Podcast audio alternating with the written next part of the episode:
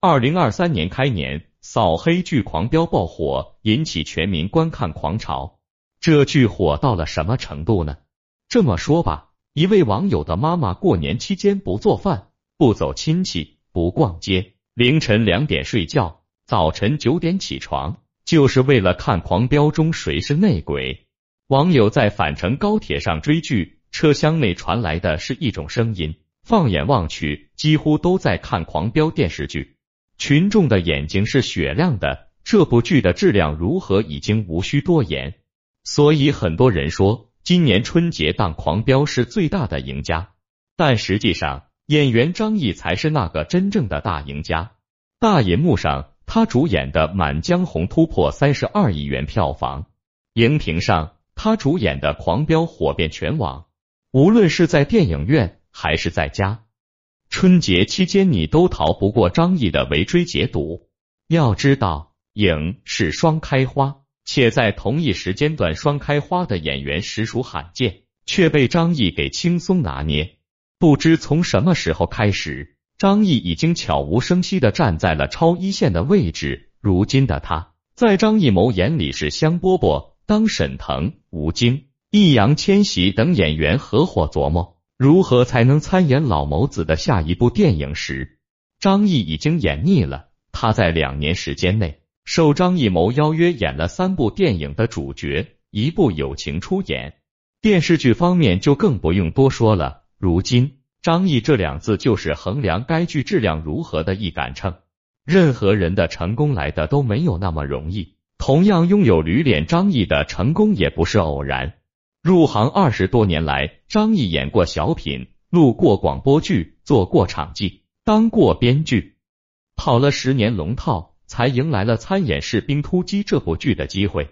用他自己的话来说，班长史金可能连男三号都算不上，但张译却将出身农家、本分要强的史金，在观众心里留下了浓墨重彩的一笔。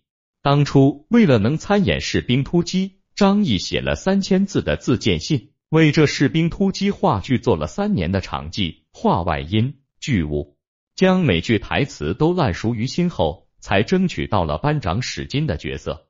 天道酬勤，事实证明老天爷总是不忍心辜负有心人的。凭借着士兵突击中的史金，张译逐渐迎来了他的事业春天。从我的团长我的团，鸡毛飞上天，到今天的满江红。狂飙，张译作为一个宝藏实力派男演员，终于闯出了属于自己的一片天。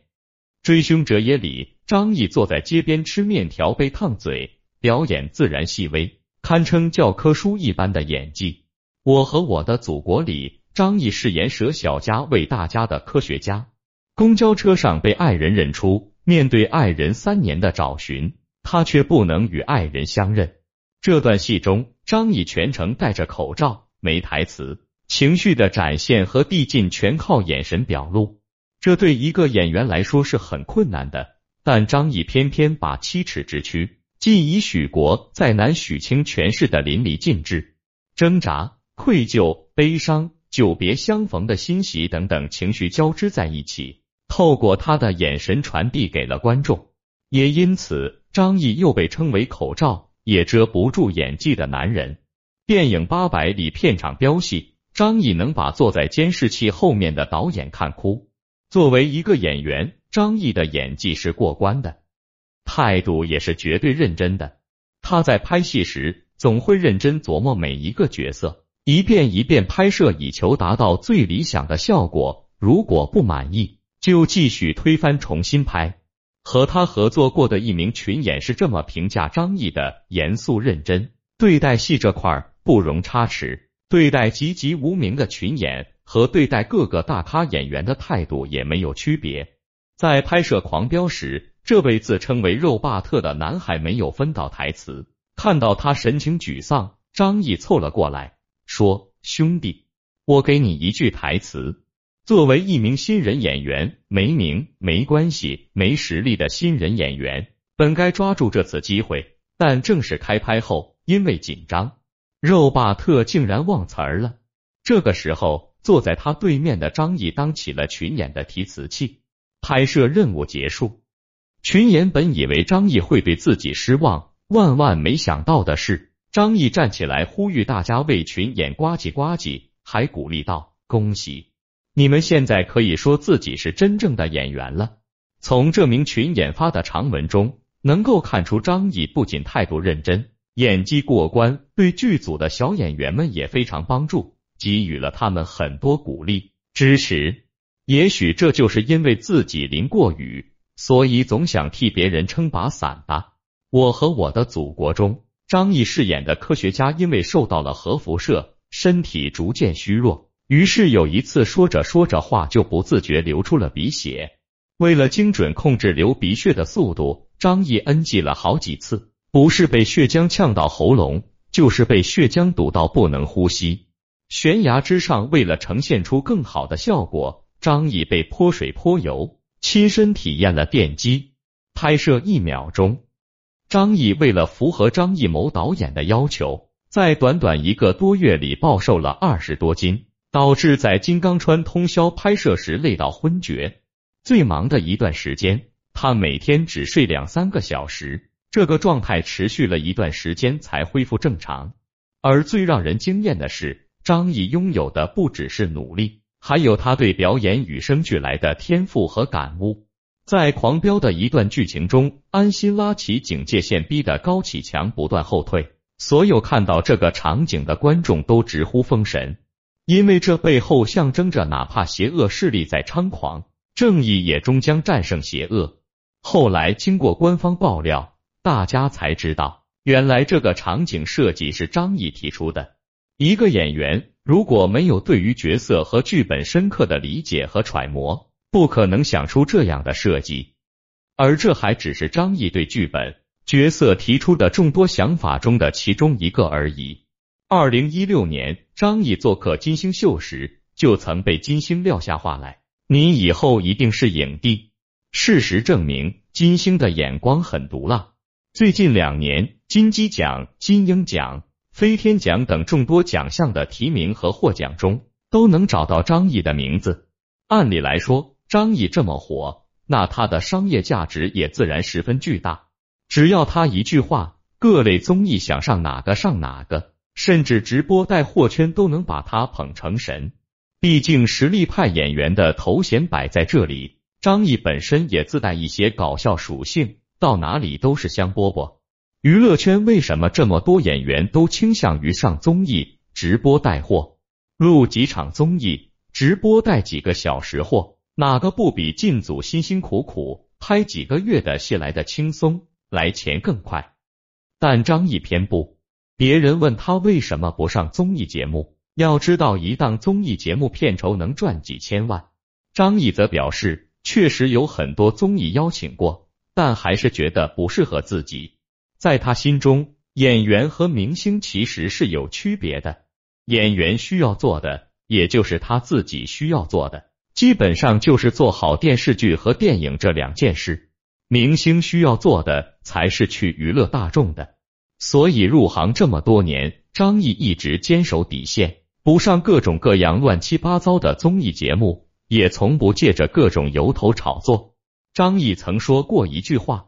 我觉得自己其实没什么值得拍的，被拍了甚至会觉得不好意思。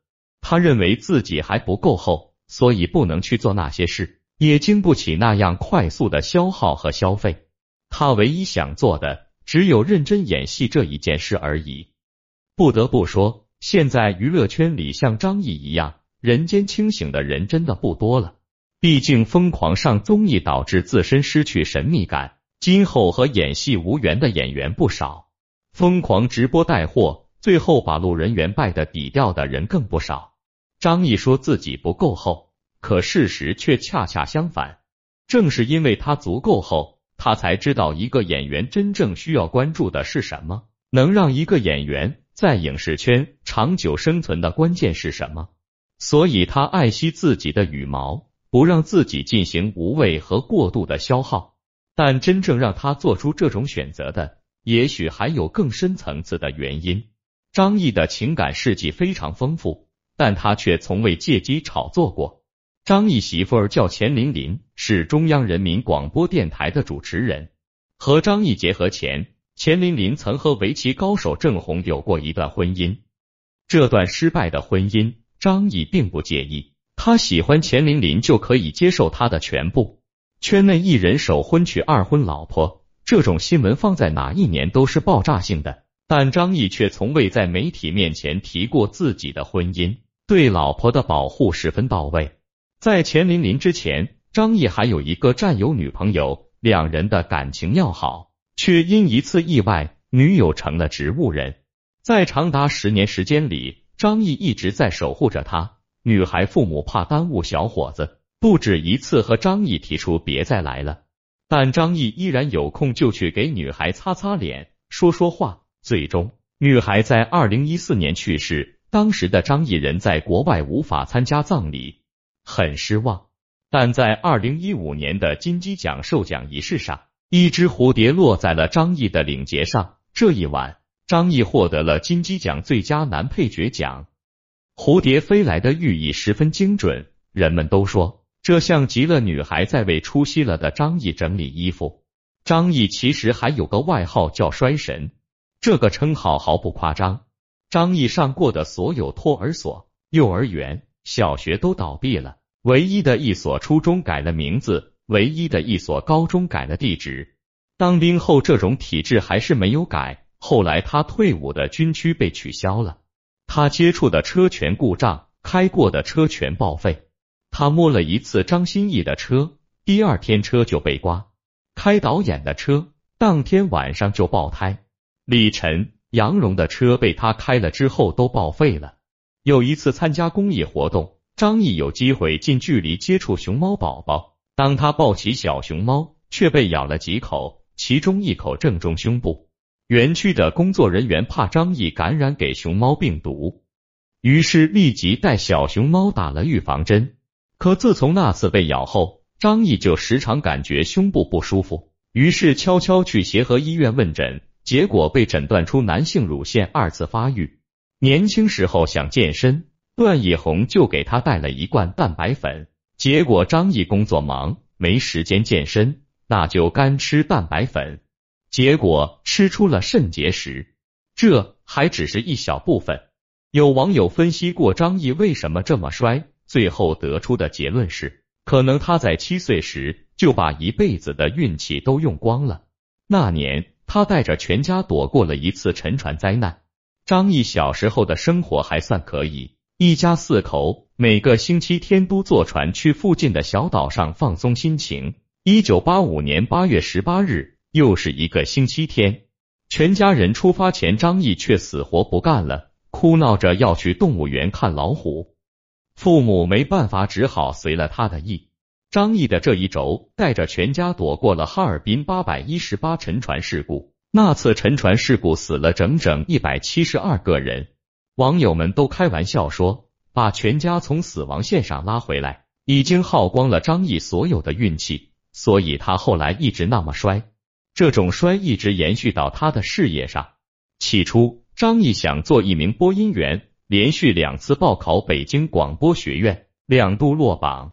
他报考解放军艺术学院、中央戏剧学院，都还是以落榜告终。后来，张译自费考入北京军区政治部战友话剧团，开始了自己的军旅生涯。演戏的时候，很多人都不看好他。九年军旅生涯，张译得到最多的评价就是性格内向，没有表演天赋。连团里同事都和他说：“张译，你演戏就是个死。”没人看好他。那个年代，只有大眼睛、双眼皮的演员吃香，像张译这种小眼睛、长脸的演员来说，根本没路可走。所以张译曾经的外号叫“驴脸”。可以说，张译除了对演戏的热爱和一腔孤勇，一无所有。别人拍戏的时候，他无戏可拍；别人演主角的时候，他只能搞后台。好不容易谈个恋爱，还被女朋友妈妈吐槽，像是个大队会计。脸好像被屁股坐了一下。五年时间里，张译给各种剧组递照片、送资料，却连一个群众演员的角色都捞不到。后来，张译好不容易在某个剧组里得到了一个小角色，正是那个导演提点了一把张译。他说：“一个男演员要是二十八岁还出不来，就回家洗洗睡吧。”彼时的张译已经二十七岁了，还是名不见经传。导演一句话，才让张译骤然醒悟，开始想自己以后的道路到底要怎么走。事实上，导演说的是对的。就在二十八岁的时候，士兵突击出现了，从此张译苦尽甘来。成名如此辛苦，张译又怎么会随意挥霍呢？再有一点就是，张译的性格比较偏内向，是很多人热热闹闹在一起的时候，他经常会感觉到一种抽离的孤独感，好像少了些什么一样。天性如此，张译自然也不可能让自己行差踏错，在他眼里，演戏才能让他踏实下来。之前被提问。想不想和圈内有名的会折磨演员的导演一起合作？一向以认真出名的张译回答：“当然想，我要看看是他会折磨人，还是我会折磨人。”这句话让所有人都忍俊不禁。但就凭这一句话，所有人就都明白张译的影帝得之无愧。只要他一直这样坚持下去，那么娱乐圈就永远有好演员在。